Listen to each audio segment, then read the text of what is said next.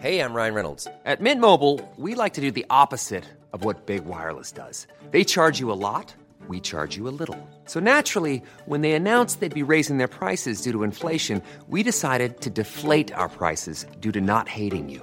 That's right. We're cutting the price of Mint Unlimited from $30 a month to just $15 a month. Give it a try at mintmobile.com slash switch. $45 upfront for three months plus taxes and fees. Promo rate for new customers for limited time. Unlimited more than 40 gigabytes per month. Slows. Full terms at mintmobile.com. Heraldo Podcast, un lugar para tus oídos. Noticias del Heraldo de México.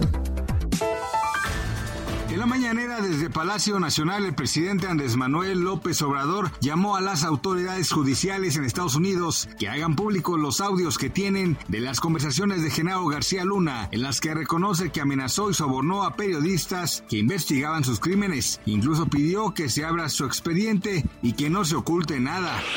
La noche de este miércoles fue asesinada a balazos Verónica Montiel Cortés, quien era regidora del municipio de Bacum, Sonora, por el Partido del Trabajo, mientras se encontraba afuera de un gimnasio en Ciudad Obregón, cabecera del municipio de Cajeme, en compañía de su hijo. El inusual brote de viruela símica o del mono en países no endémicos ha causado preocupación, por lo que la Organización Mundial de la Salud informó que ya está trabajando en la creación de un mecanismo de reparto de vacunas para frenar la propagación. La iniciativa podría llevar a la OMS a distribuir las pocas dosis disponibles de la inmunización.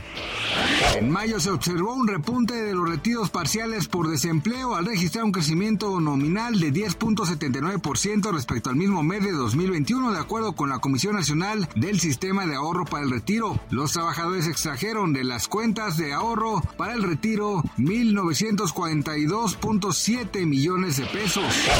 Gracias por escucharnos, les informó José Alberto García. Noticias del Heraldo de México.